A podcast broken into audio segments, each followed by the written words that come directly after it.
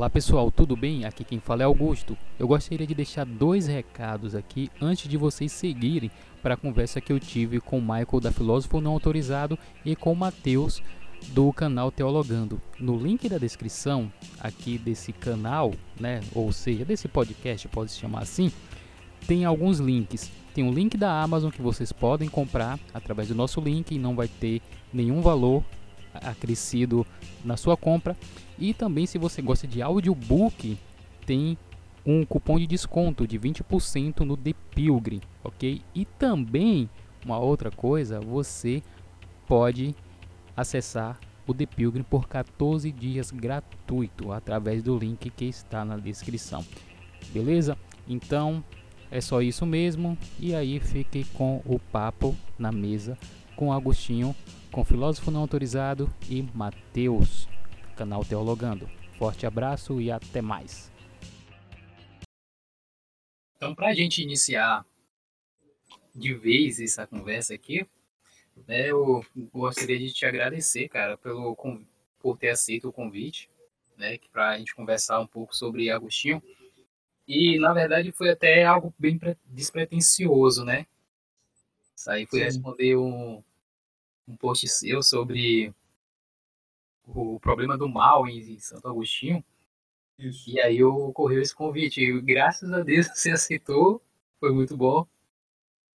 E aí, a gente vai falar um pouco sobre não somente o que Agostinho fez da vida, mas também sobre o que a vida de Agostinho fez com a nossa própria vida, né? Exatamente. Exatamente isso.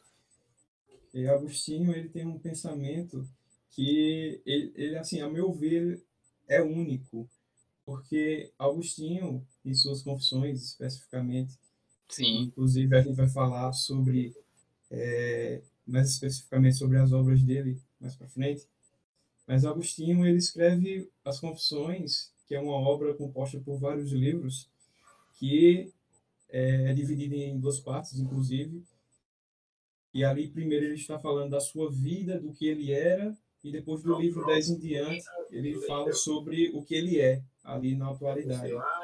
O que ele se tornou. Tá, tá ecoando aqui, pessoal. Peraí. Deixa eu tirar o eco aqui. Pronto? Peraí, rapidinho. Ok. Deixa eu mutar aqui.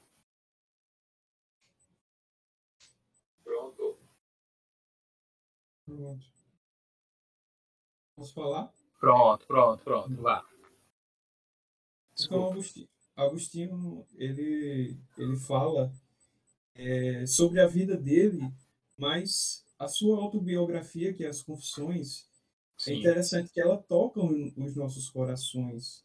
Você, é, ao ler as, as confissões dele, você, uma hora ou outra, se torna. Você se pega se envolvendo com as situações, é, em algumas realidades ou em outras não, se envolvendo é, ou se identificando ou não com, com Agostinho, com alguns pecados que ele comete, que ele, ele, que ele mostra lá, que ele, ele evidencia.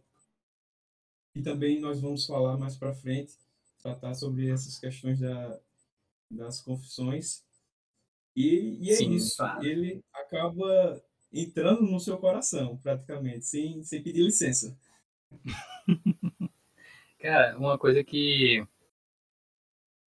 que eu vejo, o que o Agostinho ele parece que faz contigo é o seguinte, quando eu li as confissões, eu li que a gente vai falar sobre ela também logo para frente, mas tive um, um certo, uma certa impressão de que ele é aquela pessoa que fez, viu tudo aquilo que você pode fazer e pode ver e que te mostra um caminho.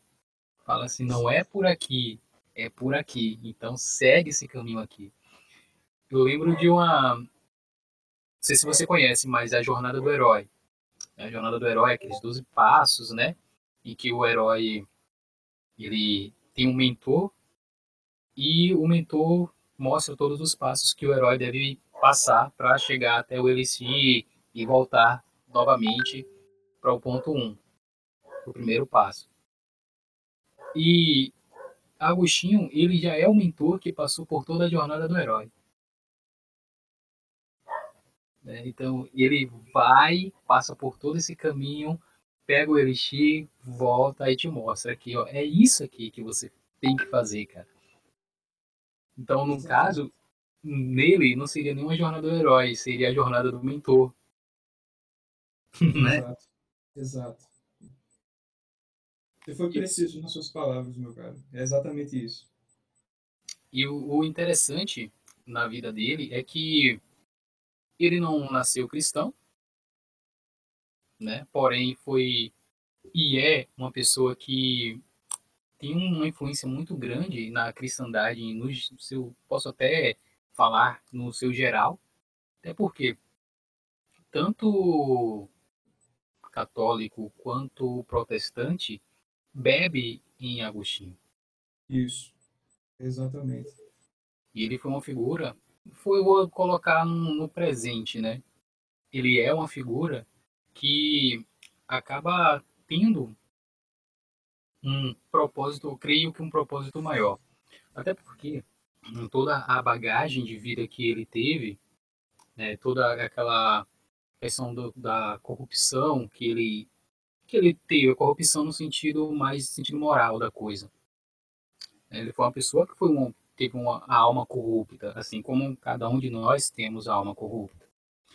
E ele para quem não sabe, o nome de Agostinho não é Agostinho de Hipona, é Aurelius Augustus. É Aurelius Agostinus, né? Isso. Se for em latim, é Aurélio Agostinus, mas se for para trazer para o português, é Aurélio Agostinho. Né? E ele nasceu no século IV, creio que ali no ano de 354, mais ou menos. Ache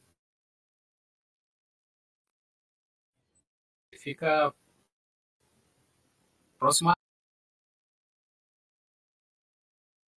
Então, uma pessoa que do século IV, que nasceu em um continente muito distante do nosso, pelo menos aqui na nossa realidade, e ainda tem uma grande influência sobre pessoas no século XXI, essa pessoa ela merece ser ouvida. Essa pessoa merece ser lida, essa pessoa merece ter um pouco de, de atenção, né? Pelo menos um pouco de atenção. É porque quando a gente começa a ter uma, uma leitura, assim como você falou, cara, Confissões é um livro que te pega, te dá uma rasteira. Exatamente isso. Ele te dá uma rasteira, cara. Você pega assim o primeiro capítulo, na verdade, o primeiro parágrafo do primeiro livro, do primeiro capítulo do primeiro livro já é algo que você olha assim, cara, você lê e respira, né? E fala, isso. Foi o que eu fiz. Eu li o primeiro, primeiro parágrafo e falei, caramba, fechei o livro e fiquei refletindo sobre aquilo ali, cara. Sim, Porque sim, sim. É, é muito, digamos assim, é muito profundo aquilo que ele fala. É, tem uma profundidade tão grande que faz você, sabe, sair da sua órbita e querer e orbitar em outro, outro lugar ali, no, principalmente ser amigo de Agostinho. Exatamente. Como eu, eu diria que falar de Agostinho é falar de si mesmo, porque. Pois é. Poxa, que autobiografia que adentra nossos corações e, e de, numa certa medida nos transforma, né? Porque você não é o mesmo depois que lê as confissões a vontade ali quando ele, ele, você termina as confissões, você olha, poxa, terminei. O que eu aprendi aqui? Uma é, relação fantástica entre razão e fé. Né? É um homem uhum. extremamente erudito, mas que tem uma devoção, uma piedade, uma vida com Deus gigantesca, né? E, e todos os seus ditos, as suas palavras tocam a nossa alma, elevam a nossa alma como o Jonas Madureira diz, faz com que nossa alma seja robusta, né? Uhum. Seja nutrida. Então, é, Confissões é outro nível. Cara, quando eu escuto falar de Agostinho pela através do Jonas, eu vejo que a fala dele é uma fala apaixonante. Isso. No caso, o Jonas Madureira, ele trata Agostinho de uma forma tão, tão cuidadosa. é. Tava para ler esse livro aí. Ele fala do ele fala de uma forma tão cuidadosa de Agostinho, como se fosse uma joia preciosa e de fato é. Né? Então, com toda vez que eu, eu escuto o Jonas falando, assim, eu presto atenção. Porque é, é aquilo que o leitor ele deve fazer. Quando o leitor ele é tocado de alguma forma assim pelo autor, dessa forma tão profunda como o Agostinho toca o leitor e não e não foi, creio eu, né, que não foi algo assim, ah, vou falar desse jeito para que as pessoas leiam sintam isso. Não foi ali, tem verdade, tem, tem coração, né? Ele derramou a alma ali naquele, naquelas páginas e quando a gente começa a, a ter essa fazer essa leitura, ter esse contato, um contato mais próximo das obras de Agostinho, eu vou ficar pelo menos em confissões, né, que é algo mais mais pessoal, pelo menos agora, a gente observa o quanto ele se dedicou e quebra também aquela questão né, do intelectual não ter fé. Isso. Porque o cara que teve uma, uma capacidade intelectual daquela em demonstrar uma devoção a Deus, cara, ele coloca ele quebra todo esse paradigma aí de razão e fé, que há uma, uma controvérsia, né, que são antagônicas. Exatamente, exatamente. E depois eu vou falar mais para frente. Eu li as Confissões num momento muito conturbado na minha vida, hum. em que eu gostava de filosofia, mas achava que filosofia era de ateu, porque era isso que é, se dizia em algumas tradições evangélicas aí, infelizmente. Hoje está se mudando muito, né? Com pastores uhum. que, que realmente estão aí como Jonas, né? Envolvidos, comprometidos com é, o desafio intelectual do evangelho e mas isso foi, era, foi um paradigma na minha vida, foi um dilema tanto que eu quase que me afastei do cristianismo por conta disso. Porque, Caramba!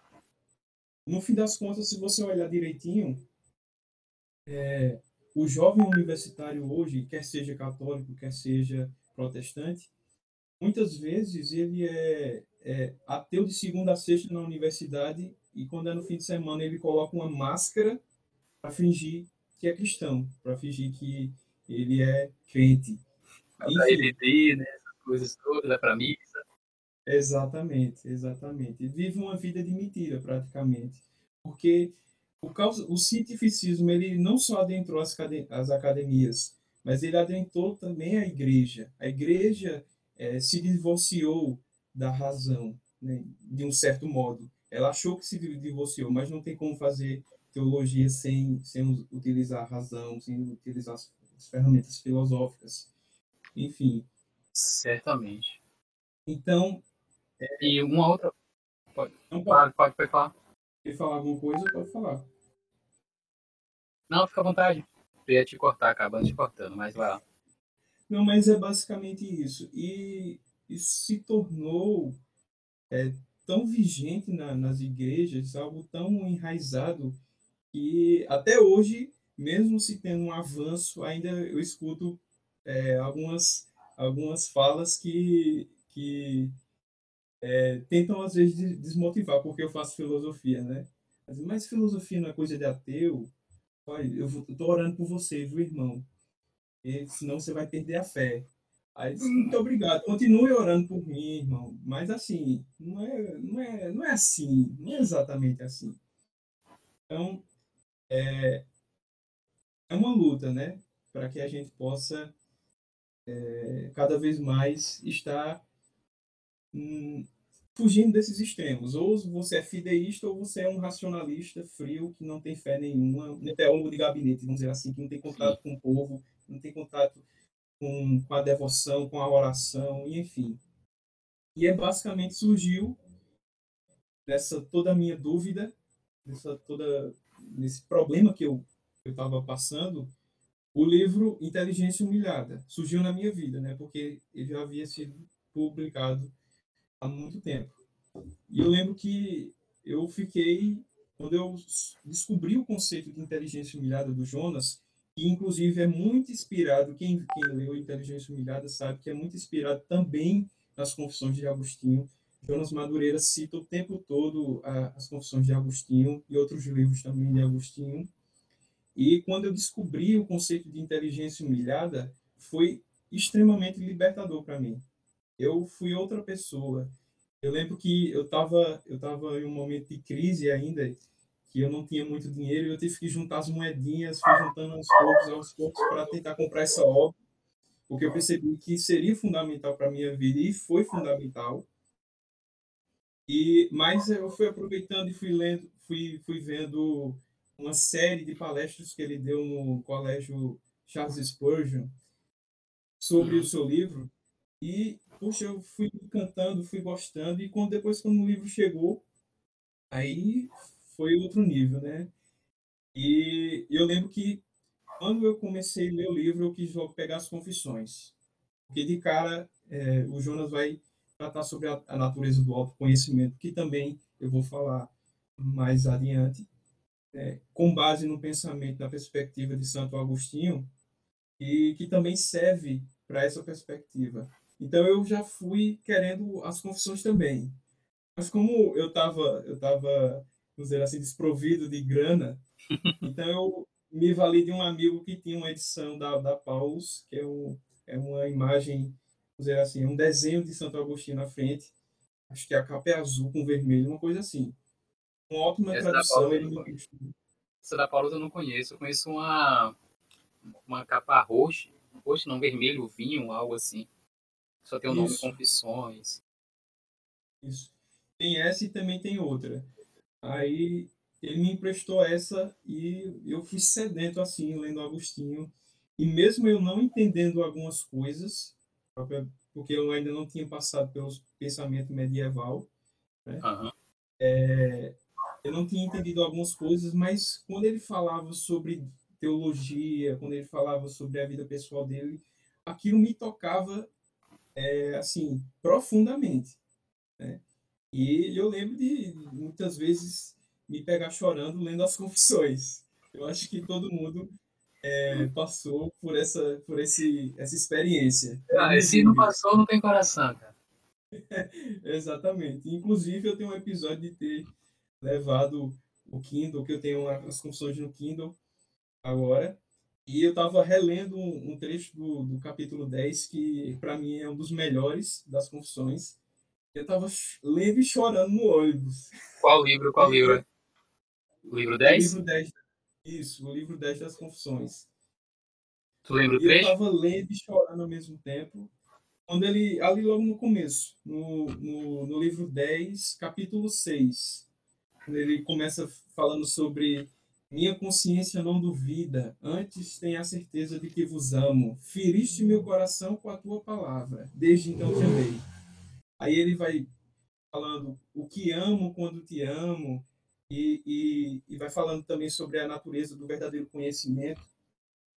Ele diz que vai perguntar, ele pergunta a natureza, né? E a natureza diz que, que ela não tem a, a resposta, enfim. Então, eu me peguei chorando porque é, é sempre tocante, é sempre íntimo, é o que Agostinho fala nas confissões. E você, muitas vezes, tem aquele momento específico que você precisa ouvir a, é, determinadas coisas, né? E você se emociona. E eu lembro que eu, te, eu tendo, tentando ler e tentando conter as lágrimas para não parecer um doido ou alguém, porque eu estava em público no fim das contas. Mas foi essa minha experiência. Cara, não sei se é... você tem algo parecido. Não exatamente. Eu tô tentando achar aqui essa parte que você falou, mas acho que minha edição é diferente da sua, então não encontrei não. Mas tem aqui uma coisa no capítulo 1 do livro 10 que fala o seguinte: Que eu te conheça, meu conhecedor, que eu te conheça como sou conhecido. Que é meio que uma parágrafo, uma paráfrase do Coríntios, né? Exatamente.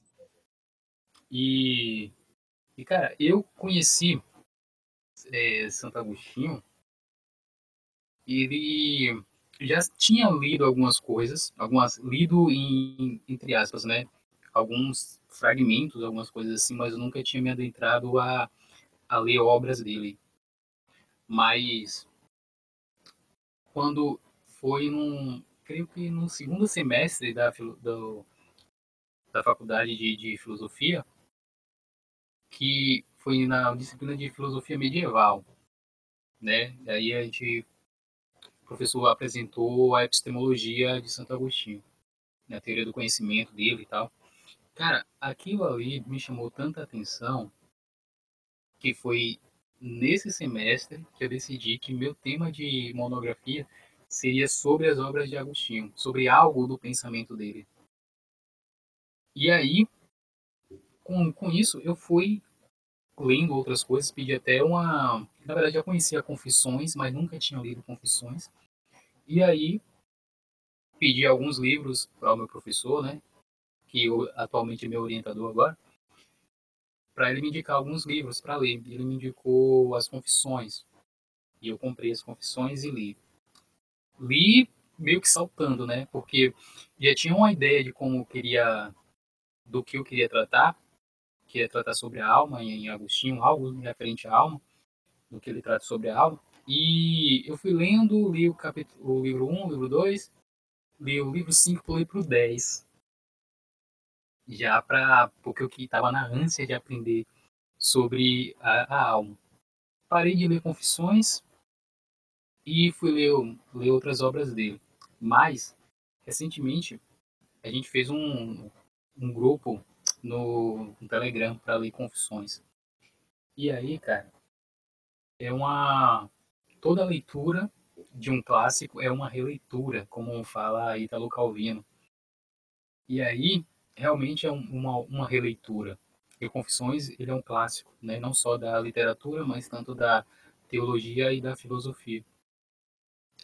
E quando, como eu te falei, eu li o primeiro parágrafo, do primeiro capítulo do livro 1 foi algo como se houvesse um renovo de alma, um renovo de, de, de ponto de vista, de cosmovisão, porque você se encara. Né? Você é como se teu olho é como se teu olho é, tua, tua pupila, né, entrasse aqui, fechasse teus olhos, tua pupila enxergasse você de dentro para fora. E aí foi, foi isso que aconteceu, cara. Foi isso que, que me fez entender um monte de coisa, não somente na filosofia agostiniana, mas na minha própria vida também. Até porque após ler as confissões, eu fui entendendo que a minha devoção a Deus não era tão profunda quanto imaginava. E eu falava, não, eu quero ser assim, eu quero ser desse jeito, eu quero ser assim.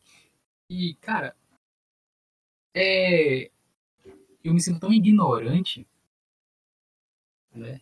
Quando, quando eu li as confissões, quando comecei a ler as confissões, eu me senti tão ignorante com essa releitura, até porque, na verdade, que na primeira leitura não foi no sentido de de ler a obra em si, mas pegar aquilo que a obra que eu queria que a obra me oferecesse. Tá entendendo qual é? Sim, exatamente. Então, a minha ideia era, na primeira leitura, era pegar as confissões, ah, vou pegar isso aqui, que é o que eu tenho interesse, e pronto. Só que, quando eu comecei a, a ler novamente, junto com o pessoal no Telegram, e está sendo uma leitura muito boa, até, a gente tem compartilhado algumas, algumas impressões E nisso tudo, você observa que tanto as minhas impressões quanto as impressões das outras pessoas que compartilham conosco lá no Telegram são bem parecidas.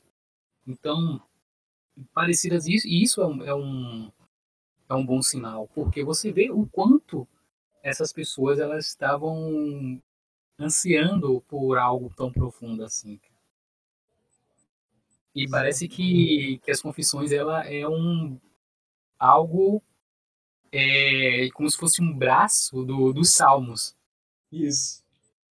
É porque é, não, tem, não tem condição você ler aquela obra de forma que é escrita de forma tão poética e você não observar assim e olhar os salmos, cara, isso aqui parece que foi Davi que escreveu, né? Ou como se, se, se Agostinho tivesse escrito um, um versículo do salmo qualquer. Porque você observa que o quanto de, de profundidade tem nas, nas palavras de Agostinho, e não somente na profundidade intelectual, emocional, mas na profundidade da adoração ao divino. E também na profundidade de esgotar-se, de se esvaziar. Isso. E é isso que, que, que eu via que estava faltando em mim, é isso que eu estava vendo que estava faltando, não somente em mim, mas em algumas outras questões, né? Por quê? Porque quando você começa a ler uma obra em que te traga, que te traz algum, um, uma paz, te traz um confronto, você, cara, você ou você desiste de viver ou você, cara, e, e encara aquilo ali e vai para vai para cima. Porque não, tem, porque não tem condição você pegar um livro desse e ser a mesma pessoa, cara. Não, não é impossível. Você mostrou a, a inteligência humilhada, essa parte de fideísmo, racionalismo. Eu li esse livro, não li todo, mas eu estava li uns, uns dois ou três capítulos, se não me engano. E realmente a nossa inteligência é humilhada. E a minha inteligência foi totalmente humilhada por esse esse livrinho aqui. E quando a gente mais, porque é, é fato, cara, é fato. O intelectual é orgulhoso. Isso. E o meu orgulho, ele foi quebrando quando eu li a vida intelectual de Sertilanges. Muito bom. Foi, tão, foi Sertilanges era uma, uma página passando uma página, Sertilanges me dando tapa, cara. Isso. Era basicamente isso, ó. E tal, tal. Aprenda, aprenda, aprenda a ser gente. Aprenda a ser gente. Porque ele não te ensina somente intelectualidade, mas te ensina você a ser uma pessoa melhor. Né? Então, a mesma coisa foi com Agostinho. A mesma coisa foi com, com essa pessoa que hoje em dia, né, eu trato como um, um amigo que eu que me conhece desde o século IV lá, sabe? Ah, eu vou escrever aqui pro Augusto, aqui lá no século XX, é, nasci no século XX, mas aqui, ó, vou escrever para ele aqui, para ele entender como é que funciona as, as coisas no mundo, né? Para ele parar de ser idiota, de ser burro. mas com carinho. É, mas com carinho. Exatamente. As que são atemporais. E sobre o que você tinha falado, de, de que lendo as confissões é como se estivesse lendo um trecho da Bíblia, eu lembro que nesse livro do, do Inteligência Humilhada, o Jonas fala que é, o Agostinho ele tem uma escrita que, que não é, vamos dizer assim, ele não, ao tempo, é, o tempo todo ele não está citando passagens bíblicas diretamente, colocando as referências, como se fosse uma teologia sistemática ou algo exaustivo. Mas a todo tempo ele está falando e citando as passagens bíblicas, ou, ou pelo menos se utilizando da linguagem bíblica é, na sua maneira de escrever. É basicamente isso que ele diz. Exato. Então, ele não está fazendo uma exegese, ele não está fazendo uma, uma hermenêutica ele não está fazendo um estudo bíblico, mas ele está falando é, da sua vida e do modo como ele enxerga tudo que ele passou e agora o que ele é, que ele está sendo naquele momento que ele escreveu, é, é, partindo do pressuposto bíblico, partindo do, do pressuposto de uma ética que está além dele, que está acima dele, né? que as Sagradas Escrituras é, o fez refletir, o fez pensar e, e, consequentemente, colocou isso na prática. Então, a beleza de, de Agostinho é algo que não se pode mensurar, eu diria isso. Exatamente, cara. E uma coisa que eu vejo que na, na há uma deixa eu, deixa eu colocar aqui de uma forma para não ser ofensivo. Mas deixa eu tentar ver um, um, um jeito aqui para não ser para não ser grosso, né? Não, melhor dizendo aqui, porque não vai ofender ninguém. Mas há uma certa repulsa para filósofos assim. Há filósofos que entendem que conseguem fazer a sua conexão do seu pensamento filosófico com o sagrado. Uma vez, não foi nem não aconteceu nem foi com Santo Agostinho, mas uma vez eu estava no estava indo em direção a um colóquio, um evento, né? E, e, o evento era sobre São Tomás de Aquino. Eu cheguei, estava indo atrás, cheguei um pouco atrasado e tinha algumas pessoas é, que estavam atrás de mim assim, estavam indo no mesmo, mesmo evento que eu. E aí, o que aconteceu?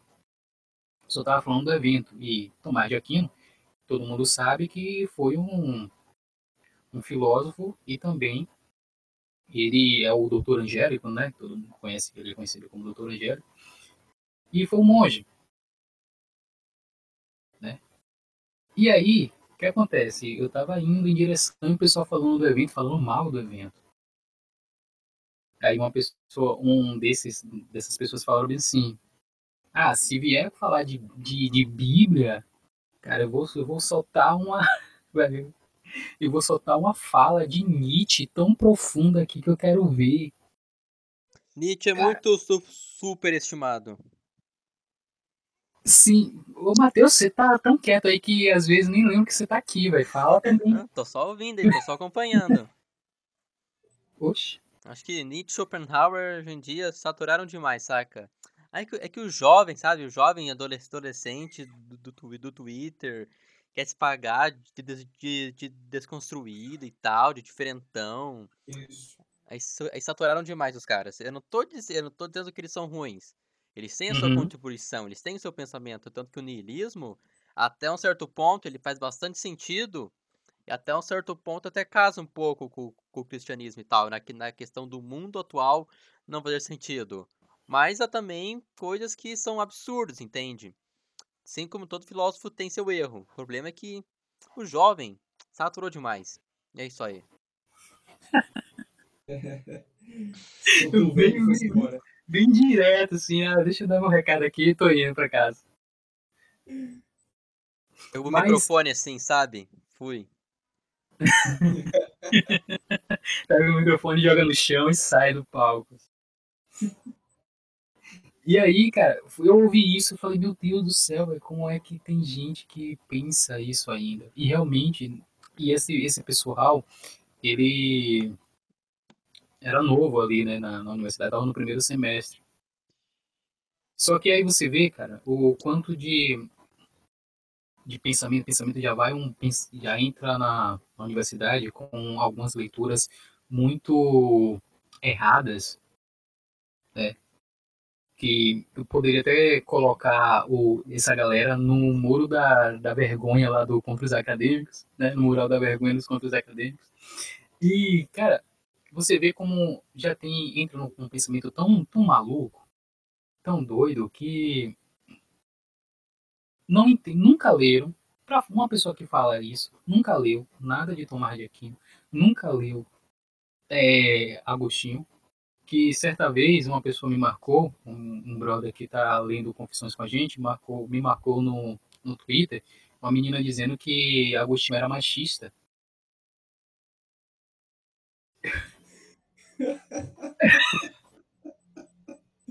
Esse Queriam processar o é- Tolkien é esses dias, mano. Queriam processar o Tolkien esses dias, falando, falando que ele era racista e não sei o quê.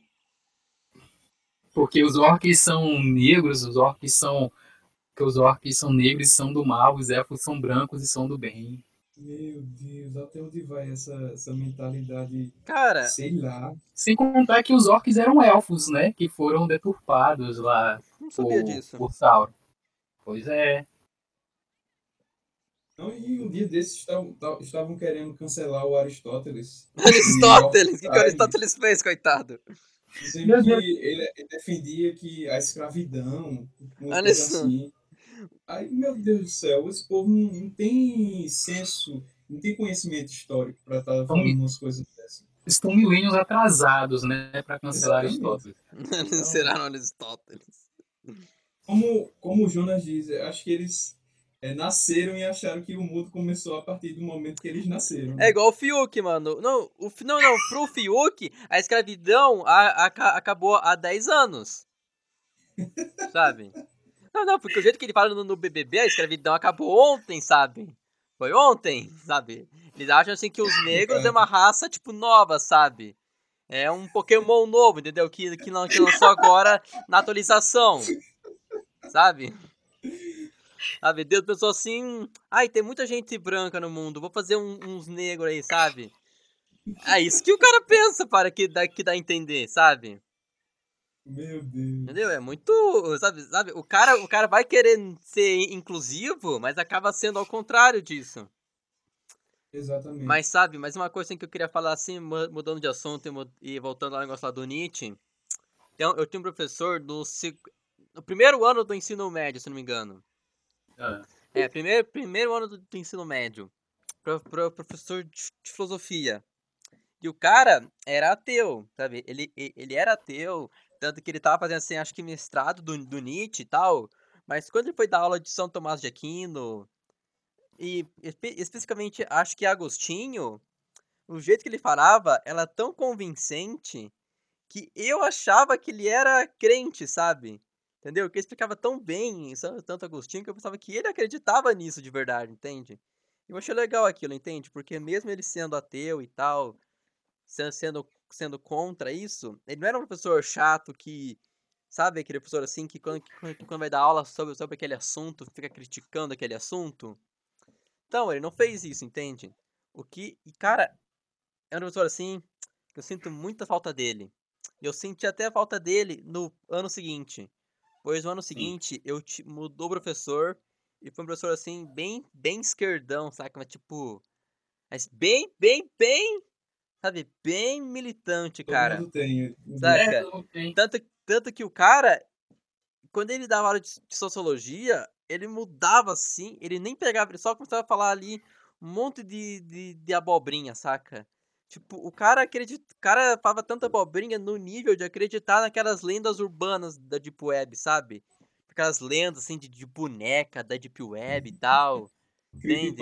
É tipo, mano, o cara acredita nisso, mas, sabe? Não, mas coisas, coisas assim de, de defender gente pelada em museu, entende? Coisa de gente pelada assim. Coisa assim de. Saca? Tipo, mano. Nossa, eu. Sei lá. E foi tipo assim, na verdade nessa, e também de- de- daí no ano seguinte. E com esse professor, assim, era briga, assim, tinha briga, mas tipo assim. Ah, sim, eu me lembro que tem, que tem, uma, que tem, que tem, uma, que tem uma vez. Que esse é um conto do meu passado obscuro. Do meu passado obscuro, esse é um conto. Que eu larguei essa vida agora. Sou. Estou em recuperação já faz dois anos. Mas, tipo, tinha um amigo meu que ele tinha me ensinado a fazer um, um negócio asiático. Que era uma dancinha asiática com os dedos e tal. Que eu- até faria, mas a minha câmera, ela não quer funcionar. K-pop é. Mais ou menos. sabe? Que os meus. É que é, é meu passado, é passado obscuro. Tipo, todo mundo tem esse passado obscuro, sabe? Tem, tem gente que era emo. Eu ouvia música asiática, sabe? Eu ouvia mesmo. E falo mesmo, entendeu? Porque, porque é engraçado, entende? Você, você tem que ter vergonha do seu passado, você tem que rir dele.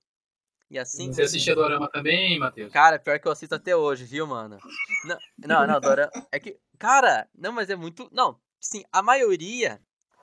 A, a maioria, pelo que minha mãe fala, e, e pelo que eu vejo um pouco ali, tipo, é que eu passo assim, ali pra, pra na cozinha, no banheiro, e, e, vejo, e, vejo, e, vejo, e vejo ali a, a minha mãe assistindo. E a maioria, pelo que eu vejo, é tudo igual.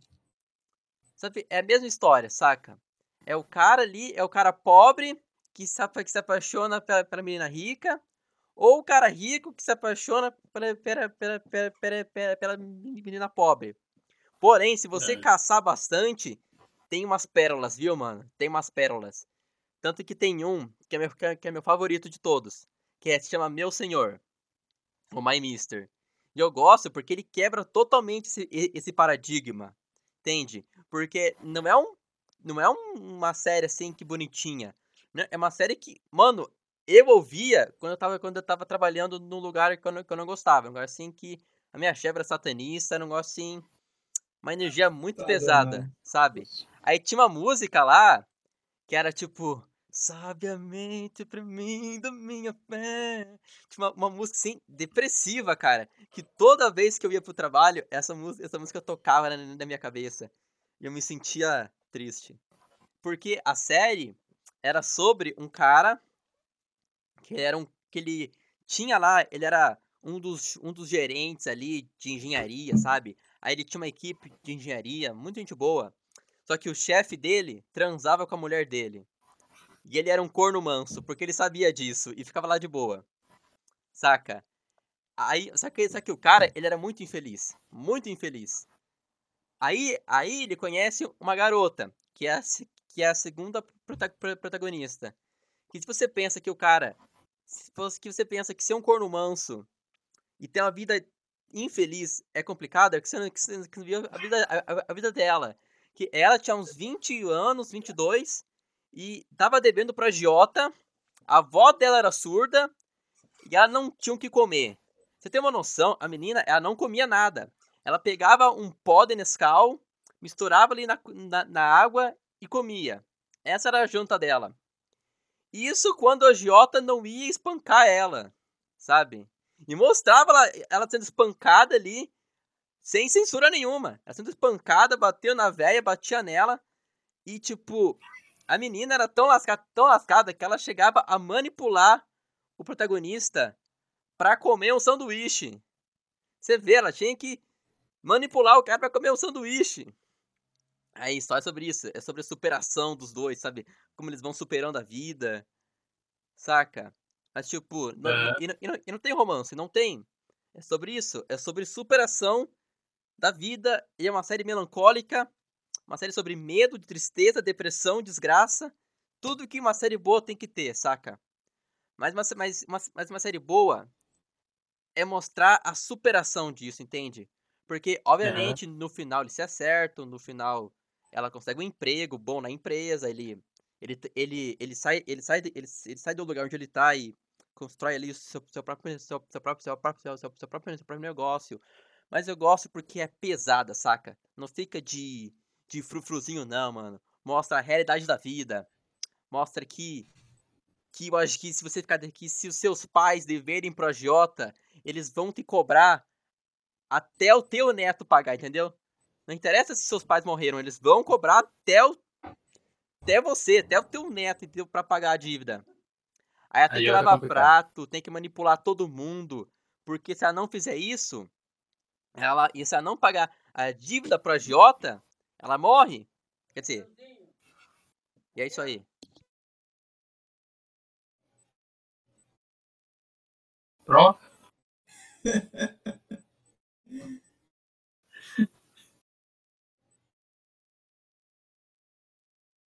Mas é isso aí, cara. E por último. por último também. Deixa eu lembrar aqui, calma. Mas é isso aí, viu? Ah, também tem um que é muito bom, que é Save Me. Que também não é romance. É sobre fanatismo religioso. Tipo, o cara perdeu tudo que ele tinha porque o, o irmão dele roubou tudo. Aí eles têm que viver de favor na casa do, de um cara lá que deu dinheiro porque o pai da família começou a, a coletar bosta lá dos animais. Aí um cara neopentecostal, messiânico, chega e fala assim, ei, vem, vem pra cá, pra essa igreja, vai, vai, ser, vai, vai ser massa. Aí beleza. Aí o Piazinho, o irmão da família, se mata porque sofre bullying e pula de um prédio. Pá! Aí todo mundo se interna naquele. Naquela, naquela seita que eles estão. Aí eles começam a fazer lavar cerebral na família. E só a filha que não cai. Aí tem um quarteto fantástico lá. São quatro amigos muito legais. Somos legais aqui porque nós somos amigos. E com o poder da amizade, eles têm que se infiltrar dentro daquela, daquela seita e lutar contra os caras lá da, da, da, da seita. E, mano, a série assim não é tão pesada como o meu senhor, mas é uma série boa. Saca? Entendeu? E é isso aí, viu, mano? Tem muita coisa boa ali, mas também tem, muito, tem, tem muita coisa ruim nessas séries aí. Que a maioria dos doramas aí é tudo clichê, entendeu? É um romancezinho clichê. E é isso aí, entendeu? Então, você tem que minerar muito para encontrar uma, uma série boa, saca? Tem que minerar bastante. Mas, me perdoa aí, tomei bastante tempo na live. Tomei bastante tempo do motivo. Mas o que importa é que o verdadeiro, o verdadeiro Santo Agostinho, a verdadeira confissão de Santo Agostinho é as confissões que nós fizemos ao longo do caminho. São as amizades. Fundo, hein? Valeu. Eu, eu acho que ele gosta dessa saída de efeito. Oi? Só botou o, a, a, cortina de fumaça, assim, saiu. Tal. Tipo. Batman. Enfim. Mas, voltando ao papo aqui, que né, a gente aprendeu um pouquinho sobre o Dorama. Mas, cara. É, Confissões foi o teu primeiro, Michael? Tá cortando um pouco tua, tua chamada. Tá me ouvindo aí agora? Melhor? Sim, agora sim. Então, Confissões foi, teu, foi o, livro, o primeiro livro que você leu? Foi. É, foi o meu primeiro contato assim com Agostinho e, e, daqui a pouco a gente vai fazer algumas indicações de como se introduzir a Agostinho Sim. e eu vou indicar as confissões e depois não me julguem. Eu vou explicar o porquê você deve começar com as confissões. Mas foi o primeiro livro que eu li e depois veio alguns livros da faculdade, incluindo contra-acadêmicos. Né? Eu paguei uma disciplina que eu tive que, que ler e fazer uma apresentação sobre esse livro. Aqui é uma edição da editora Vozes, uma edição muito boa. Tem um esse aí também. Acho que está à venda ainda. E, poxa, é um livro magnífico assim também, porque ele vai combater o ceticismo acadêmico da sua época, né? Ali a gente pensa que esse negócio de verdade relativa, de, de essas, essas ideias muito loucas são nasceram um dia desses, que mas nada. na verdade é fruto de um todo um pensamento histórico que, que posso se dizer, alguns dizem que começa ali nos sofistas, mas que não nasceu ontem, né? Sim. Então Agostinho, Agostinho ele vai combater esse pensamento, pensamento cético e vai mostrar. Ele também se utiliza é, como ele, ele gostava de Platão e, e de Plotino também. Em certa medida, acho que ele já foi um neoplatônico. Ele se utilizou do ele se, se utilizou do, do, do método de escrever por diálogos, né? Sim.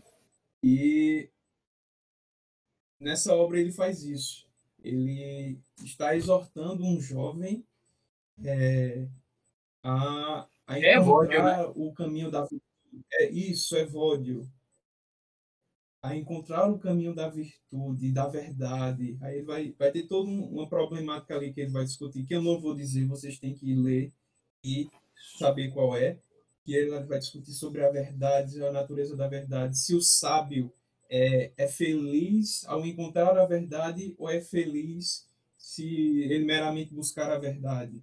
Aí ele vai dar a resposta através dos personagens que ele coloca ali no diálogo. É um diálogo interessantíssimo, importante, inclusive dá um nome a, a uma página que é sublime. Né? É referência, né, velho? Contra acadêmicos. Sorte Uma América vez eu, E uma vez eu postei isso no, no story, falando sobre o, o contra os acadêmicos, exatamente sobre a página. Aí uma pessoa chegou e falou, ah, mas ele. Desculpa. Mas ele odeia as pessoas da universidade? Aí eu falei, não, isso aí é. Expliquei, né? O conceito do nome da página e falei também sobre o, o livro, o Contra os Acadêmicos, eu estava até lendo na época. E aí a pessoa, ah, mas começou a vir com, com, questionamentos para debate. Aí eu, não, aí é, expliquei, expliquei e pronto. Eu não. Desculpa de novo. Porque eu não gosto, cara. Uma coisa que eu aprendi é que se você quer conversar, você conversa. Mas se for para debater, não debato não, porque tem um tempo. O tempo é, é limitado aqui nesse mundo. Tem muita coisa para fazer ainda.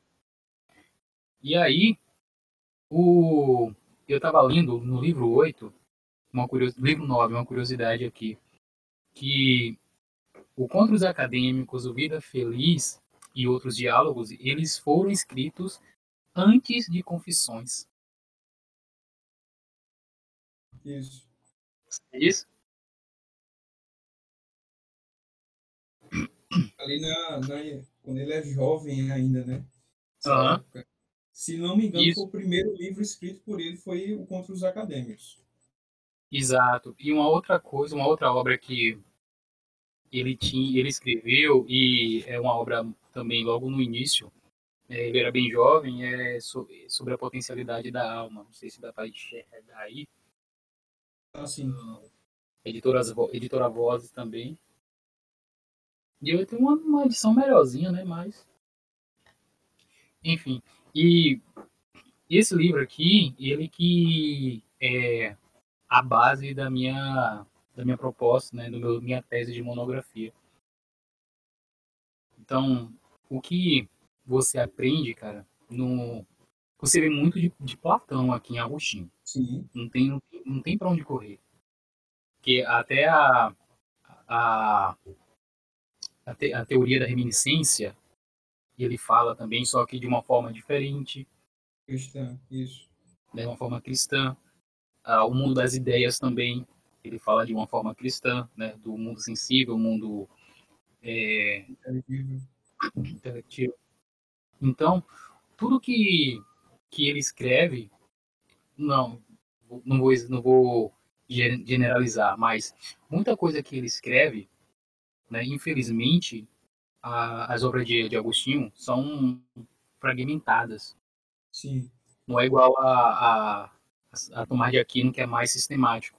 isso. É porque se você quiser pegar um assunto é, defendido por, por Tomás de Aquino, ali você vai, ah, vou na suma teológica, livro tal, tal, questão tal, que eu vou ter a resposta. Mas aqui em Agostinho, cara, você tem que ler um pedacinho daqui, um pedacinho daqui, um pedacinho dali.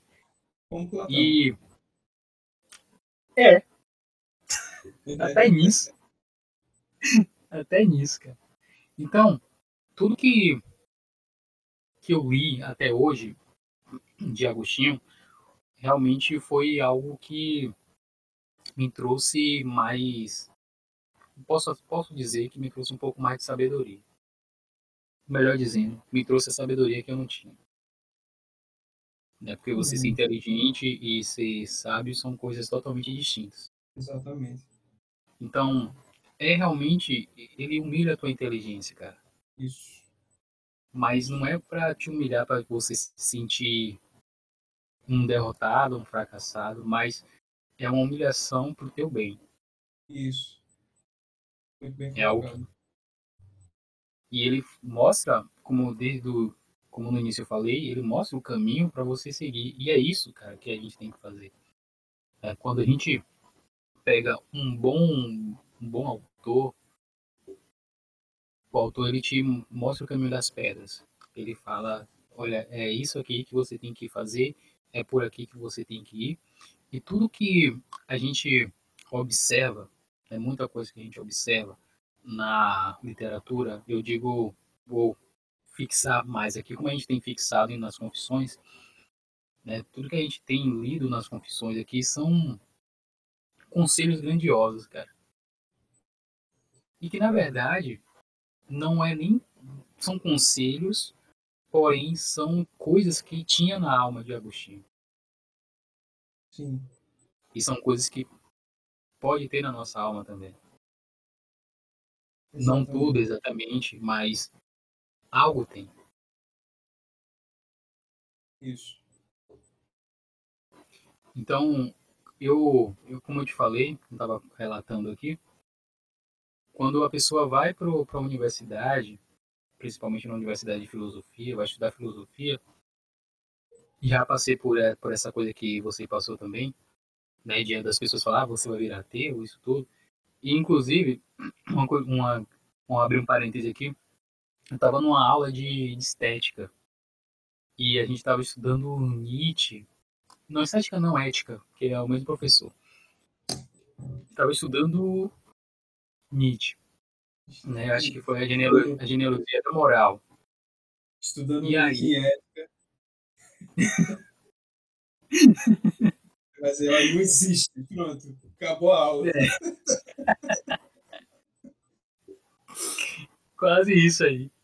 E aí o cara chegou e falou, cara, é, eu sou cristão, e aprendi mais sobre o cristianismo lendo Nietzsche do que lendo autores cristãos.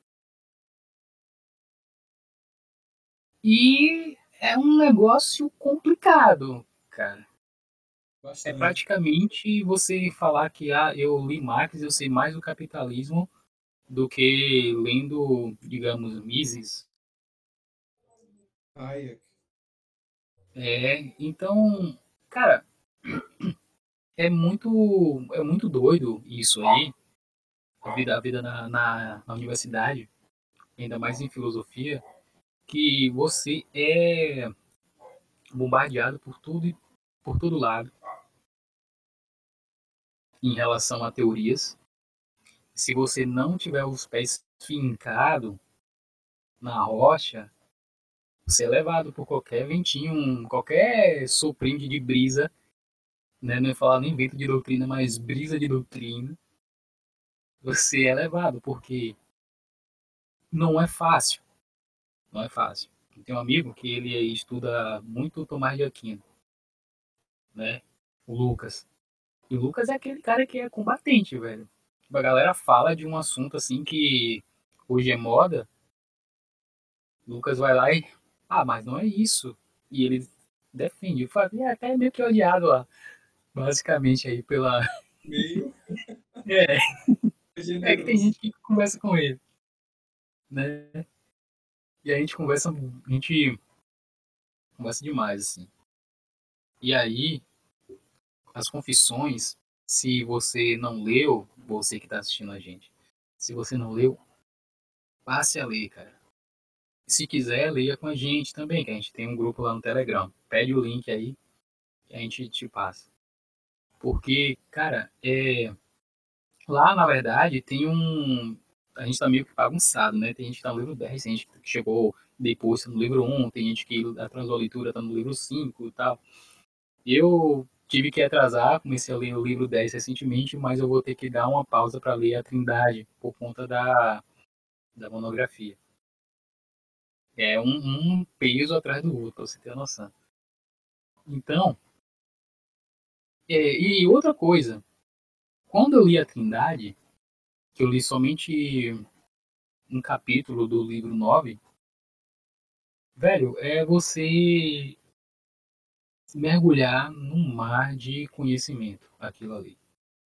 Não somente na, na Trindade, mas no, na literatura agostiniana, é um, um oceano de conhecimento. E você pode se afogar naquilo ali. E é bom se afogar. Né? Então, o quanto de benefício que você obtém na, na literatura de Agostinho e o, o quanto de de que você enxerga a si mesmo ali, principalmente nas confissões, você observa que você está no caminho certo. Porque ele já passou por lá e está te carregando pela mão e está te levando. Tem um livro aqui, ó, que eu até separei ele, que eu nem, nem ia mostrar agora, mas eu vou falar porque eu vou citá-lo. Esse aqui, o. Que até que eu te mandei. Isso. Na Estrada com Agostinho. Cara, esse livro aqui, eu li numa sentada, assim, ó. Porque o autor, que é James K. Smith, ele também trata, é parecido com Jonas, sabe? Da forma de falar, né? de uma forma apaixonante de falar de, sobre Agostinho. Então, ele traz um, alguns, alguns pontos filosóficos e teológicos que Agostinho defende e, e trata disso aí é como se fosse um, realmente um caminhar, é como se fosse uma viagem, né?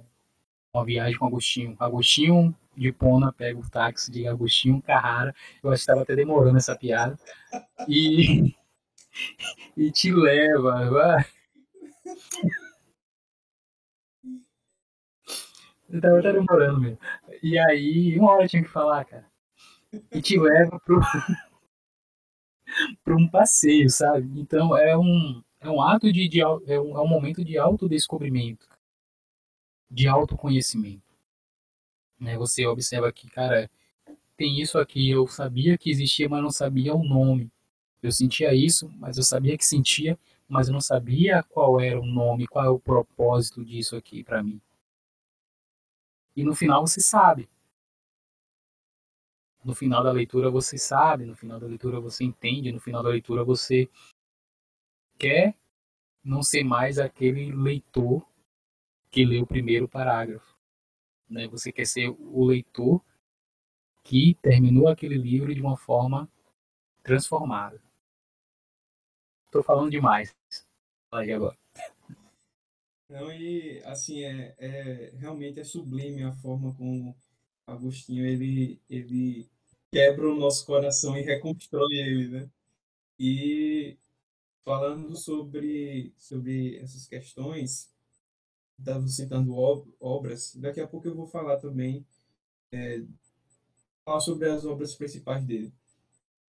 Mas é, tem um, uma coisa em questão que, que eu queria falar da biografia dele que é importante.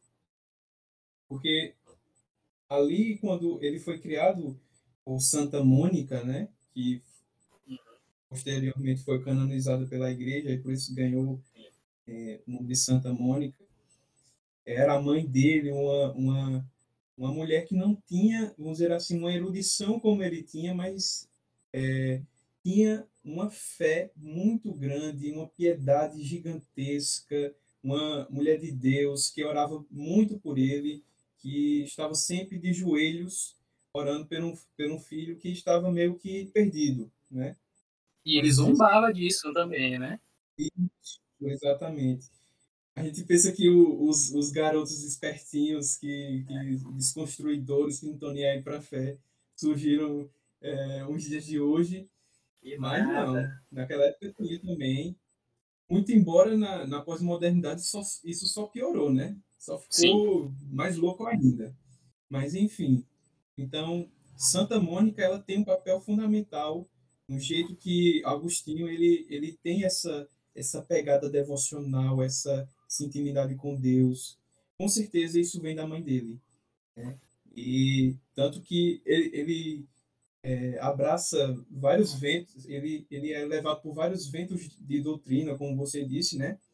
Uma delas foi o maniqueísmo, uma seita totalmente sincretista que, que faz um divide o mundo em dois, né? Um dualismo, é. meio que um dualismo ali de substância, dizendo que o mundo é governado pelo bem e pelo mal, são duas forças é, antagônicas que estão ali brigando o tempo todo, enfim.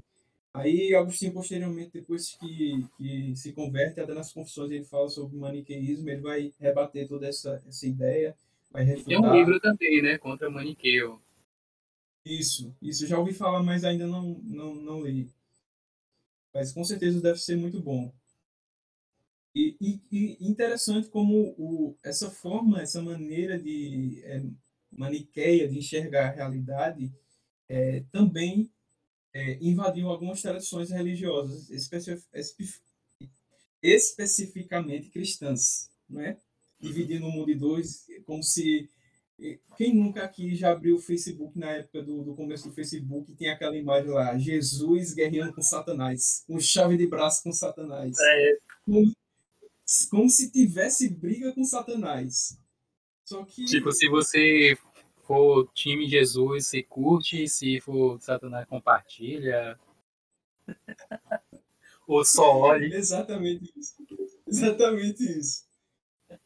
Aí, enfim, então, Agostinho ele é abraçado por essas várias doutrinas e, e depois ele, ele se converte, ele chega ao, ao, ao a convenção, né? E deixa eu ver aqui.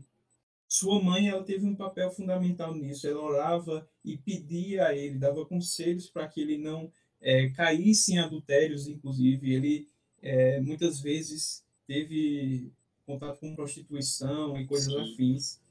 E então ele, ele se comprom, é, comprometeu profundamente com o pecado, né? Tanto o pecado uhum. físico né? quanto o pecado moral, é, moral, enfim.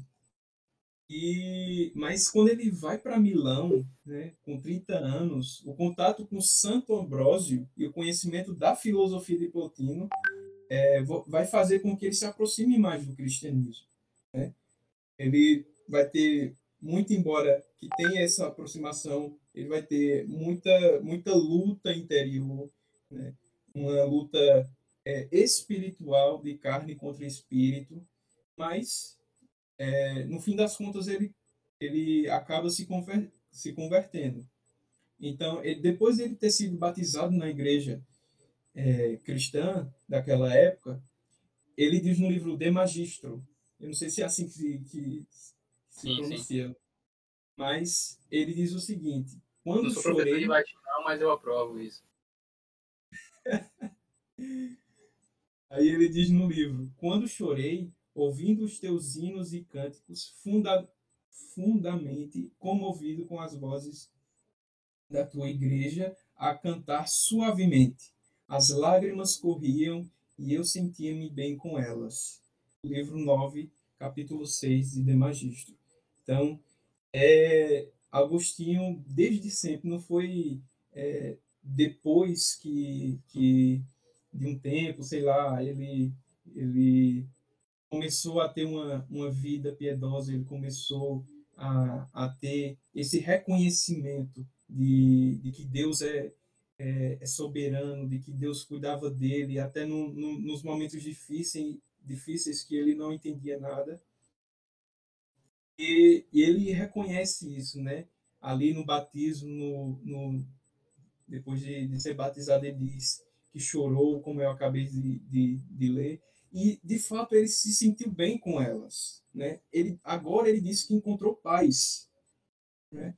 Antes ele ele estava tentando procurar paz em todas as outras coisas que, que não traziam a paz verdadeira, ou que os gregos fa falariam da eudaimonia, que é a felicidade plena, né? não é algo é, momentâneo, não é algo que, que muda, é algo que continua, é algo que faz com que nossa alma se sinta acalentada e, de fato, é, nos traz esperança né, de que a vida não é somente isso aqui e agora, mas nós temos a, a esperança de que, através de um Cristo que ressurgiu, né, como é, o calendário litúrgico foi lembrado é, esses dias, do Cristo que ressurgiu, mas que não está morto, né, é com base nisso que tanto eu como você que está assistindo, quanto o Augusto, quanto o Agostinho, tenha certeza de que Cristo vive e que nele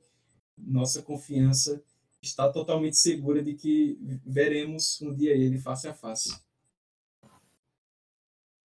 Pode encerrar aqui, tá tudo bem agora. Então, se despeçam aí do, do pessoal. Acabou, acabou. Não, tem que fazer uma, tem que fazer uma despedida bonita, hein? Mas, rapaz, foi exatamente isso que você tem, tem, tem, falado. E uma outra coisa é que aqui no, na minha cidade tem um bairro chamado Santa Mônica, eu não sabia, que era sobre a mãe de Agostinho. Eu descobri depois que eu li o, o, as confissões, né? Lendo as confissões. E o contato com, com Santo Ambrósio, cara, foi. Acho que foi o momento mais. mais desafiador da vida dele. É porque Ambrósio falava sobre as Sagradas Escrituras, né, na missa e tal, e Agostinho ele meio que desdenhava disso aí, porque ah, isso aí é, é, é, pensamento de pessoas que não são, que não têm conhecimento, né, não são intelectuais. Só que acabou caindo do cavalo, né, igual a Pedro. Só que não literalmente. Mas seria interessante, seria até engraçado se fosse. Mas assim, coitado, cara. Deixa ele lá quietinho. Mas não foi literalmente, mas acredito que a pancada tenha sido praticamente a mesma. Na mesma proporção. Porque quando você desdenha demais de algo, você busca aquele algo. É aquilo que você quer. Tem até um, provérbio popular que é quem desdenha quer comprar. Né? Então, o que ele via naquilo ali, que ele via Ambrósio é, falando nas missas, até ele desdenhando da fé da mãe, né? E tudo que, que ele vivia é porque ele queria ser um orador, né? E acabou sendo um orador. Mas orador ele tinha a favor do, do imperador ali.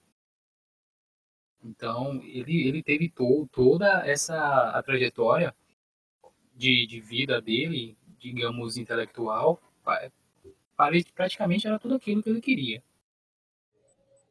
E conseguiu. Mas, cara, quando você tem um propósito maior na vida, tudo aquilo ali que ele viveu era basicamente algo que poderia descartar da vida dele e ah, vou focar nisso aqui. Daí foi exatamente o que ele fez. E nisso tudo, cara, quando a gente conhece a história de Agostinho, a gente pode perceber algumas nuances da daquilo que ele via, daquilo da sua trajetória de vida nas suas leituras. E eu não digo nem só nas confissões, mas em outros livros também. E uma coisa que você leu, que você falou sobre o batismo dele, o interessante é que o filho dele, Adeodato, batizou-se no mesmo dia que ele.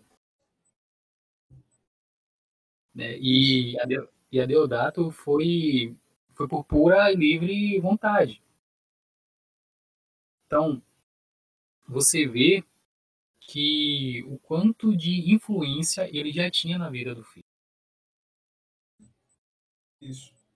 Né? Então, se, se ele, ele teve essa influência na vida de alguém próxima dele, na verdade, se ele já tem essa influência de alguém tão distante dele, ele teria, não seria diferente ele ter uma influência tão grande de alguém próximo dele. E aí, toda essa a literatura agostiniana, pelo menos as que eu tive contato até então, demonstra uma devoção tão grande, mesmo tanto de temas que poderia não encaixar essa devoção poderia não se encaixar ali. E uma coisa que, que eu vejo muito, muito Platão em Agostinho, não é somente na forma de, de pensamento que ele pegou, como eu falei mais cedo, e você sabe, ele pegou muita coisa emprestada de Agostinho, de, de Platão, mas até a forma de falar, os diálogos, né? Eu acho que até você citou isso. Então, a obra que a obra agostiniana ela é tão vasta que você pode encontrar muita coisa ali que você esteja procurando. Né? Pode ser um assunto que não tem nada a ver com, com a filosofia, até porque, cara, é, se eu não me engano, até Camus foi, foi influenciado por Agostinho. Heidegger foi influenciado por Agostinho e que Heidegger não tem nada a ver. Se você pegar é, algum livro do Heidegger, você vê que não tem nada a ver, mas é pela questão do existencialismo que Agostinho é, dá uma pincelada, né? Aí você vê o, o cara que influenciou grandes mentes, né? Que, enfim, eu tenho, tenho, tenho cá meus, meus problemas com Heidegger, mas é problema pessoal mesmo. Mas o que, que Não a gente convidou observa... aniversário, viu? Exatamente. Pior é que eu nem era nascido, então não tô de boa. Isso, Mas sobre, eu... essa, questão, é só, só um adendo. É, uhum. Meu professor, que é um, do, um, um professor meu de, da cadeira de medieval, ele disse que a quantidade de artigos que é escrito sobre o pensamento de Agostinho é uma coisa absurda. Se não me engano, na área de filosofia é um, se não, se não for o maior, tá ali em segundo e terceiro entre os quais eles é, é mais escrito os artigos com base nele. Então é com certeza é um autor é, atemporal. Pode continuar. Sim. E você falando nisso aí de, de bibliografia, eu fui separar a, a minha bibliografia que o meu, meu orientador pediu para de artigos e teses, essas coisas. Aí eu fui pesquisar algumas, né, que, que era referente ao assunto que ia tratar. E realmente, velho, tem muita coisa, velho. Tem muita, muita coisa. Porque eu separei basicamente. Pode até nem ser relativamente muita coisa, mas duas páginas a quatro de. Duas não, três páginas a quatro de. Só de referência tratando de um determinado tema. Então, eu não, essa informação aí eu não tinha, não. De que era um dos mais pesquisados. Né? Então você vê a grandiosidade do autor. Porque quando uma obra é atemporal, ela mostra realmente a condição humana, né? Isso aí eu, a gente vê em literatura especificamente, principalmente nos clássicos, que o clássico ele é basicamente ele traz a condição humana ali, te apresenta a condição humana de alguma forma dentro daquele assunto que ele aborda ali. Mas o quanto mais a gente se aprofunda dentro do, da literatura agostiniana, mais a gente tem uma ideia de mundo, mais uma ideia de si, mais uma ideia de Deus, né? e mais uma ideia de, de tudo que você pode construir através disso aqui. E não, e não é como um, um, uma devoção ao autor, não, mas é uma, é uma demonstração de mérito que ele tem. Assim como um, como um Tolkien, né, que eu gosto muito do Tolkien, o Lewis também, o Chesterton principalmente. Ah, Chesterton é maravilhoso, viu? É muito Sim. atual. Sim, sim. Demais. Então, aí, Matheus, você falou uma coisa. O Chesterton é do século XIX? Eu acho que é do século XIX, beirando o século XX. Eu acho que é 1800 Isso. por aí, final do, final do século 1800. É, final do século XIX. Então, o Chesterton é atual. Mas, cara, Confissões ele foi escrito no século IV. 4? Foi nessa. Nem lembro aqui. Mas. Tô tentando ver aqui a ficha do livro, meu Deus. Mas foi escrito lá na, pelas bandas do século IV, cara. E é atual, imagine Chesterton aqui. Que é um outro autor que traz coisas que somente alimentam, somente acrescentam. Então, para a gente dar um passo adiante aqui, né? O que tudo que eu li digamos assim, de Agostinho foi, e referente a ele também, foi algo que houve transformação de vida. Houve que uma, uma mudança. Teve um. Assim como ele encontrou Ambrósio, ele teve aquela virada de chave ali sobre os pensamentos, né, sobre toda aquela coisa que ele defendia. Quando eu encontrei Agostinho, houve uma virada de chave também.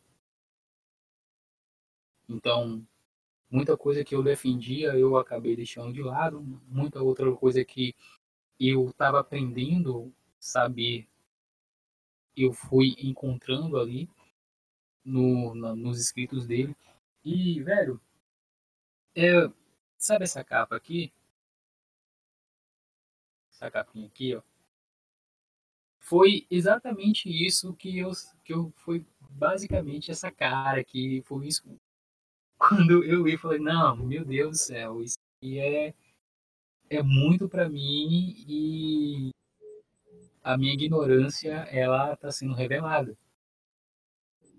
É, e quando mais a, a nossa ignorância é revelada por alguém que te mostra que você pode entrar no caminho de uma sabedoria muito mais profunda daquilo que você imaginava,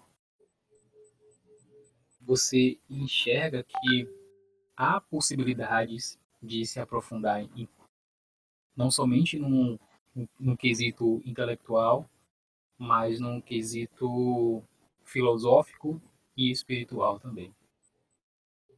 Amém. Matheus, tem algo a acrescentar aí, cara? Não, cara. Apenas. Apenas que. Tá chorando aí? Fiquei emocionado com essa fala sua. Bom, esse foi o propósito. Então, Drácula. O Maicon, quais livros você tem pra, pra mostrar ao pessoal aí? Pra indicar, Indicação- recomendar. Eu recomendo tudo, tudo que tiver de Agostinho, que for, vamos dizer assim, renomado, eu indico, porque vale a pena. Eu até resenhei esse livro aqui, que você falou no começo, que é o, o Problema do Mal no Pensamento de Agostinho. É, o- nem vou me arriscar aqui dizer o nome do, do autor, que é, é complicado. Mas Mostra é aí, pela- sai, sai, sai. Não sei se dá pra ver direito. Deixa eu ver. Acho que não. A câmera tá bem ruim. Ah, eu tô Enfim. conseguindo. che- Cheguei um pouquinho aqui. Maquio alguma coisa aí. É, Ângelo, a Xavier Mendes, uma coisa assim. E é publicado, esse texto é publicado pela Edições Loyola. E por mais que eu não, não concorde é, com o livre-arbítrio, o conceito de livre-arbítrio, Uhum.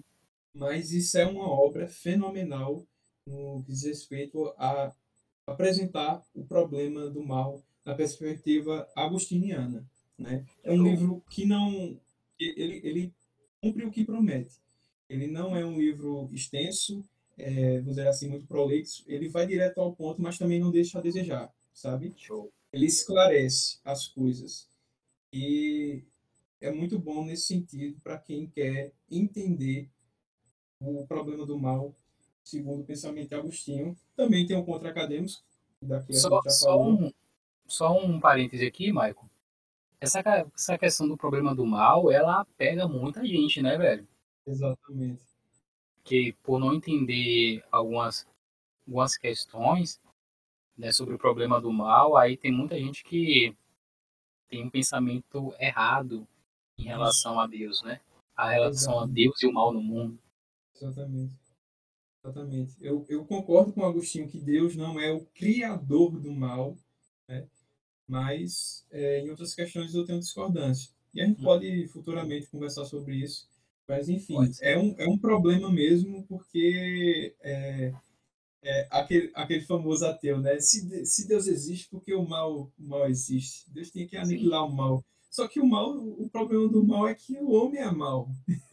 o problema do mal não é porque Deus existe, é porque o homem é mal. Né? É interessante, porque o homem contemporâneo, pós-moderno, ele não quer que Deus interfira na, na realidade. Porque para ele Deus não tem nada a ver com ele. Com que ele crê, com que ele acredita. Mas nessas questões ele quer que Deus se envolva, ele quer que Deus faça alguma coisa. É, é, meio, é meio contraditório. Eu não, não quero interferência de Deus na minha vida, não quero saber de Deus, mas eu quero que Deus, por exemplo, salve as criancinhas da África. Pois é, né? Aí, aí entra aquela a questão do conhece-te a ti mesmo, do Platão, né? Se você quiser mudar o mundo, é, mude-se a si mesmo, você tem que ter uma transformação interior primeiro para depois você é, fazer algo de útil para a sociedade. E é basicamente isso. Ou arrume sua cama, do Jordan Peterson. Isso, isso. É muito importante isso, porque é, os inteligentinhos, como diz o Condé, os inteligentinhos que só, deram, só leram dois livros, eles querem salvar a humanidade, ou pelo menos dizem que, que a religião é o problema, é o ópio da sociedade, é o ópio, né? E, mas não fazem nada para que essa realidade mude de uma forma concreta, não idealizada, não utópica, mas de uma forma concreta, né? Sim. E que a realidade seja de fato é, mudada, né? O grande problema reside na questão de que eles não sabem que é, para mudar o seu contexto eles precisam desse autoconhecimento, né? E, mas o grande problema é que eles não têm esse autoconhecimento porque eles não têm vida interior. Eles são como o T.S. Eliot dizia, os homens ocos, os homens empalhados, né? O que é uma coisa oca? Que você bate, né? Se tem uma estrutura física ali, você bate, mas você percebe pelo som que não tem nada lá dentro. É só Sim. algo que está tá ali é, preenchendo o espaço, o espaço e o tempo, mas não tem nada. É, ele não é atravessado por nada. E isso é o homem contemporâneo, não é? Então, o homem, ele não pode, o homem contemporâneo, não pode mudar a si mesmo porque ele não tem esse conhecimento, esse autoconhecimento que depende do conhecimento de Deus. Como diria, já parafraseando João Calvino, muito influenciado por essa visão do conhece-te a ti mesmo de Platão e de Agostinho, ele vai dizer na abertura da, das institutas, né? É, o, o verdadeiro autoconhecimento reside no conhecimento de Deus, se você conhecer a Deus, você vai conhecer a si mesmo. Então, o que falta no homem moderno, pós-moderno, contemporâneo é isso. Né? O autoconhecimento, que é tão caro para Platão, para Agostinho e para Calvino. Muito bom, muito bom, muito bom. E... Tem outro aí? Basicamente, acho que é isso mesmo. Eu tenho outros aqui no Kindle, mas não vai dar para aparecer por causa da tela. É, eu tenho o, o Delibero Arbitrium, uhum. que também é uma obra do, do que fala sobre o livre-arbítrio de Platão. Tenho dois volumes da Cidade de Deus e também uma, uma Magnum Opus do Agostinho, que teve um impacto gigantesco na nossa civilização ocidental. Também fica aqui a recomendação tem o de magistro e também, é, como o próprio nome diz, né, o, o, mestre, que ele vai ali também trazer bons conselhos e, enfim, vai contribuir muito para a tua vida. A gente vai falar sobre alguns livros introdutórios ou, ou não? Sim, se quiser pode ficar falando. Pronto. É, você vai indicar um que você tinha pegado, eu vou indicar o do Etienne Gilson. Eu não, não ah! tenho ele. Aquele ali é fenomenal. Aquele ali é fenomenal. Ele, aqui. Eu não tenho ele pronto, é isso aí mesmo. Eu só tenho ele em PDF. E assim, é fenomenal. Se você quer uma, uma, um medievalista sério que trate sobre Agostinho, tá aí. Etienne Gilson. Eu nem sei se eu estou pronunciando o nome certo, mas é, é quase isso. E, e ele era tomista, um... viu? Pra você ter noção. Isso, então. isso, isso. Um tomista assim de, de mão cheia. Então, se você quer uma introdução assim um pouco mais técnica, é, vai por aí que, que daí a gente caminha. E esse livro que o Augusto vai, vai indicar aqui é, é muito bom também, porque é como se fosse uma conversa, não sei, é algo mais mais íntimo. Ele, ele, o próprio nome já disse, né? Na estrada com Agostinho. Então eu, eu gostei muito. Eu não li tudo ainda, mas pelo que eu vi é uma obra assim gigantesca. Pode falar sobre ela agora. Então, olha só, para quem quer uma leitura mais tranquila e ainda não tem um conhecimento do da obra de Agostinho, mas quer ter pelo menos um, algo introdutório, eu recomendo esse aqui, Na Estrada com Agostinho. Ele é muito bom. Eu conheci através do, do Bible Talk, né, do BTcast, que é um podcast de, teologia. Né? Então, ele fala sobre alguns, alguns escritores filósofos que foram influenciados por, por Agostinho, principalmente Camus, que eu falei aqui, Heidegger também, que, que é citado aqui em algumas obras de rodapé, nas notas de rodapé. E eu não li, mas me recomendaram a leitura, e a, a pessoa que me recomendou, ele entende né, de, de Agostinho, seria Santo Agostinho, a, a biografia do Peter Brown, né, que é um livro muito bom. Cara, eu vou Confissões, né, que tem que ler, basicamente. E tem esse aqui, ó, o A Brisa dos Séculos. Ele não é um livro que fala exatamente somente de Agostinho, mas ele pega é, uma introdução, né, dos pais apostólicos até Tomás de Aquino faz uma pequena união aqui né, de grandes nomes, passa por, por Ambrósio, passa por, por Justino, Atanásio, Anselmo, e também fala de Agostinho. Tem uma breve biografia aqui, tem um resumo dos, dez, dos 13 livros de, das Confissões. Então, se você não leu Confissões, quer pegar pelo menos um, uma pincelada aqui do que se trata, esse livro é muito bom e também tem uma linha de tempo do da vida de Agostinho, né? Que se eu ver, não sei se dá para ver, mas tá aqui nessa página. Enfim. E também, cara, para quem quer mais algo mais condensado mesmo, seria a, a introdução ao estudo de Santo Agostinho, né? Do, do, do Gilson que acredito que não tenha uma obra tão completa, tão condensada quanto essa para apresentar o pensamento agostiniano. Até hoje, não. Só se eu escrever um outro. É. Mas... Apoio, hein? É, quem sabe um dia na, na posteridade aí, perto da velhice. Né? Mas eu peguei esse livro, o Etnie Gilson, e eu não sei como é que você consegue ler em PDF porque eu tentei ler em PDF esse livro. Esse livro é gigante. Tem, tem uma, quase 500 páginas, se não me engano. Tem mais de 500 páginas e engraçado é que quase 100 páginas são de, de bibliografia, né? Bibliografia e referência. Quase 100 mesmo.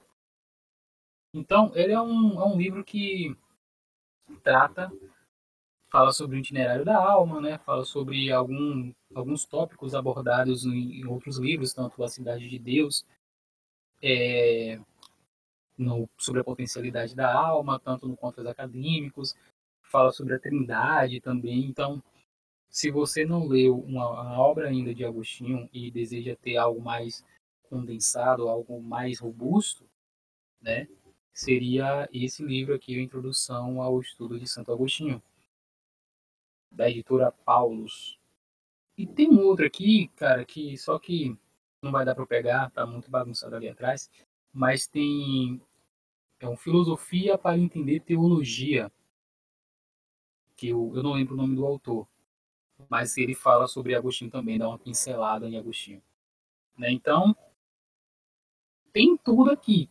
Se você quiser algo mais mais robusto, tem, tem se quiser algo mais tranquilo para ler tem, se você quer introduzir-se na vida basicamente aqui narrada pelo próprio autor, também tem. Então tem para tudo que é cliente, né? Exatamente. E eu ia dizer basicamente isso do, em relação às confissões que eu prometi na metade da live, de que é, você Sim. pode também começar pelas confissões porque é uma autobiografia. E quando ele falar sobre coisas que você não entende, você pode pesquisar, mas você pode focar na parte que ele fala da vida dele, coisas mais íntimas. Você tem mais é, a proximidade, né? Ou você pode ler as confissões e uma biografia, uma introdução também, como a do James, né? E se você for, sei lá, um, uma mente, tiver uma mente prodigiosa, aí você já começa também com a do Gilson, né? Enfim, cada caso é um caso, né? A gente precisa o... saber qual... O Lucas Mota tá falando aqui que o Sobre a Música de Santo Agostinho é fenomenal também. Do Esse Sobre a Música não não.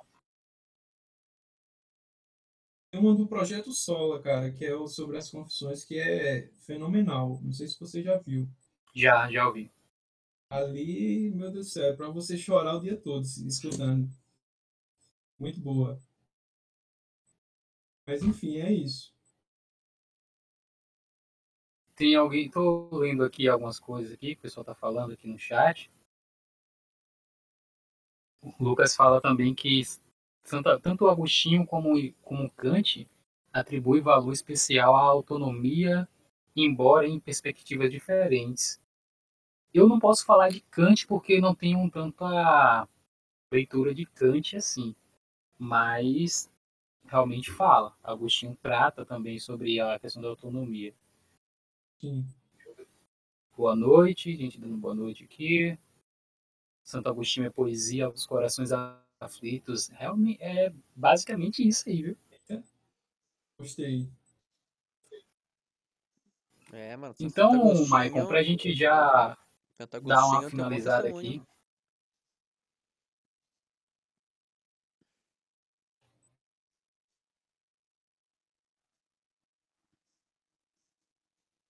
Tá me ouvindo, Maicon? Sim, sim. Pra gente dar uma finalizada. E aí, que você manda? Ah, entendi. Eu sei que você estava pensando, é, quer dizer, esperando o, o rapaz falar. Mas, enfim, eu digo que, poxa, como eu disse no início, falar de Agostinho é falar de, da gente, de nós mesmos. Então, eu diria que dê uma chance para esse, esse moreno, né? Nasceu ali na Argélia. Dê uma chance para esse moreno que ele vai conquistar o seu coração. E assim, ele vai entrar na, no, no teu coração sem, sem bater na porta. Ele vai arrombar e vai ficar, e vai ser pior do que militante do, do, do MST. Perdoe-me a, a, comparação porca, mas eu só queria ser ele não é igual a bolo, né? Mas enfim, assim, Agostinho, ele, como a gente falou, Agostinho é, é outro nível. Nós temos ressalvas, sim, muito embora nós tenhamos cantado louvores quase aqui para ele, mas é, nós temos ressalvas, sem, sem sombra de dúvidas, nenhum, nenhum autor é, é sei lá, não pode ser criticado ou coisas do tipo, mas como também dissemos, há obras que são atemporais, né? Sim. É, e ele escreveu 94 obras, se não me engano, puxando aqui de memória, mas se, se não é 94, tá ali entre os 90. E é muita coisa. E cada vez que você vai lendo Agostinho, cada vez que você vai tendo contato com a filosofia dele, não só com a filosofia, mas com a teologia, porque filosofia e teologia estão ali é, o tempo todo, não são coisas são atreladas, né? são atreladas, e, e intelectualidade, devoção, tudo ao mesmo tempo, e você ali vai se emocionando, vai se encaixando, é, puxando a sua cadeirinha no, na mesa ali, procurando seu lugar no diálogo, e você vai se encantar. Não tem para onde correr, só se você não tiver coração, como disse o Augusto. Mas enfim. Pois é. E é isso. Então, já para a gente encerrar né, aqui a nossa conversa, queria te agradecer, cara, por, por ter aceito o convite e ter agregado muito aqui o, o papo, né, porque creio que eu não, não sozinho aqui não falaria tanta coisa boa quanto se você não tivesse aqui, né? Sua contribuição foi primordial. Agradeço, meu caro. Lhe digo mesmo. E estou aberto aí para mais convites. A gente pode fazer live lá no, na nossa página do, do Floss Autorizado. Pode vir aqui falar de outros assuntos. Enfim, você é muito bem-vindo. Uma... Como eu me senti muito bem-vindo aqui também. Maravilha. E uma, uma curiosidade, né, que você já me respondeu, mas eu queria até que você falasse pro pessoal, né? Quem Por que filósofo não autorizado, cara? Ah, rapaz, é como eu disse no começo, é, fazer uma filosofia cujo o, o telos, né, a finalidade é glorificar Deus, não é muito aceita né, na, na universidade, não é muito aceita em, em alguns cantos por aí. E até na internet, né? Uhum. Cheia de niilismo, cheia de, de coisas que muitas vezes desprestigiam o, uma teologia e filosofia cristã. Né? Dizem que não é filosofia. Enfim, então, é dogma, né? Tipo coisa, é, como se não tivesse filosofia dogmática, né? Enfim. Já viu, velho. Cara, então assim, então, assim, Michael, eu te autorizo, cara. Pode ficar tranquilo agora. Muito obrigado. Então, para finalizar aqui nossa conversa, já te agradeci e qualquer convite que fizer, cara, estarei disponível aí para a gente fazer. Qualquer evento, qualquer live é isso, tá? Tá tranquilo. Infelizmente a gente não fez pelo canal do Maiústica devido a algumas questões técnicas, né? Mas a gente resolveu isso. Então, pessoal, se você tem um desejo de, falar, de ler Agostinho, cara, pega essas recomendações que o Michael e eu a gente deixou aqui e faz com que você tenha um pouco de, de misericórdia sobre si mesmo. Né? Leia. Exato. Dê um, dê uma, uma chance à sua, à sua inteligência. Leia. Dê uma chance à sua inteligência. Seja humilhada, melhor dizendo. Leia Agostinho, cara, porque é algo tão, tão bom e agradável, apesar de que realmente eu também não concordo com tudo, toda a fala que Agostinho, Agostinho trata. Teve até um amigo meu que ele falou que tem um autor que é eu não sei, não, não sei pronunciar o nome dele. É Doiverd, Doiverd, não sei. É em, holand, é em holandês. Meu holandês é fraco. Aí ele fala, ele falou bem assim, cara, tem Doiverd falou é, discorda com Agostinho, né? Eu acho que ele falou só pra ver o que eu ia falar, né? Uhum. Eu falei, é, eu também, né? Então, então mesmo barco. Então assim, não é porque é um autor que traz muitas verdades para nós, muito conhecimento para nós, que você vai não, não pode discordar dele. Pode e deve até. A gente tem que filtrar algumas coisas também. Mas tanto o Agostinho quanto um outro ator que tem uma obra que seja necessária para a nossa vida, né? Vou até comparar Confissões e, e a Vida Intelectual dos Sete Langes são obras que toda pessoa que deseja seguir a vida do pensamento deve ler. Exato. E de bônus, Inteligência Humilhada do Jonas Madureira. Isso, cara, muito bom, muito bom, vale a pena. Né? E mais um bônus, a imitação de Cristo, Thomas de Kempis. Pronto, fechou. Pronto. Quarteto, quarteto fantástico aí, o melhor. Somente de casa é. Então, pessoal, eu queria falar uma obra de efeito, mas eu não tenho nenhum, nenhuma. Falar uma frase de efeito, mas não tenho nenhuma frase de efeito para terminar a live. Então, só me resta agradecer mais uma vez ao Maicon por, pela presença, agradecer ao Matheus aqui também pela contribuição, tanto técnica quanto sobre os doramas. né, depois manda pra gente aí. E muito bom ter vocês aqui, pessoal. Então, você que está assistindo, essa live vai ficar salva. Não vai ficar salva nesse canal, vai ficar salva no canal do, do Instituto Maiútica, tá? E também a gente vai colocar o áudio dessa live no, no Spotify. Spotify, no Deezer, que a gente tem um canalzinho lá. E aí eu posto algumas coisas lá também, né? Já tem um tempinho, mas estou colocando outras coisas lá e o áudio dessa live estará salvo lá. Tá bom? Tanto no Deezer, quanto no Spotify. E vai estar linkado na bio do Instagram do Instituto Maílde. Se você não conhece ainda, passe a conhecer, porque tem muita coisa boa lá. Tudo bem.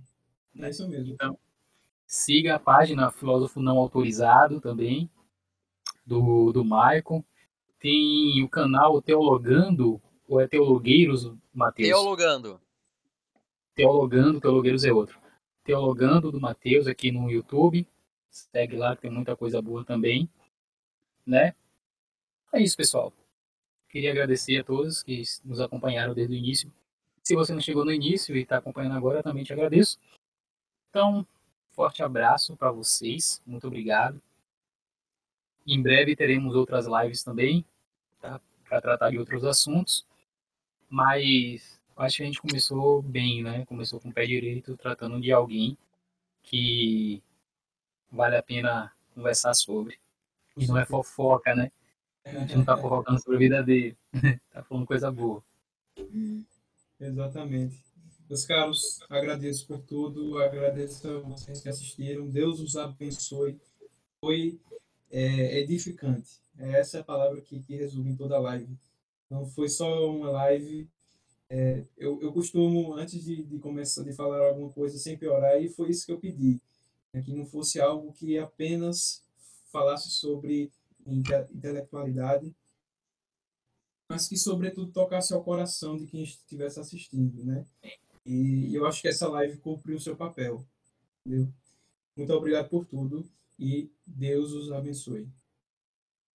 Amém. Deus abençoe vocês. Galera, então é isso, cara. Um beijo do magro.